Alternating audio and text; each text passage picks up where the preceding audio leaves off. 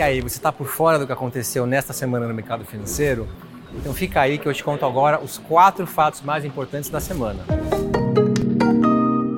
1. Um, o Banco Central se reuniu nesta semana para rever a taxa básica de juros, a famosa Selic. Por que isso é importante para você? Porque essa taxa influencia diretamente os juros dos empréstimos e dos investimentos em renda fixa. Para saber mais sobre isso, confira o minuto do dia 26 de outubro. 2.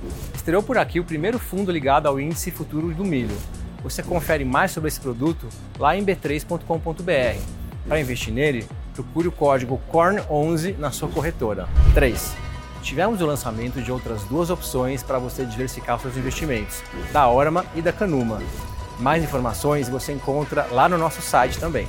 4 a Raizen comemorou um ano de listagem aqui na B3. Criada como uma parceria entre a Cosan e a Shell, a empresa tem atuação com energia renovável e combustíveis. Não se esqueça de seguir a B3 em todas as redes sociais. Boa noite, bons negócios e até segunda-feira.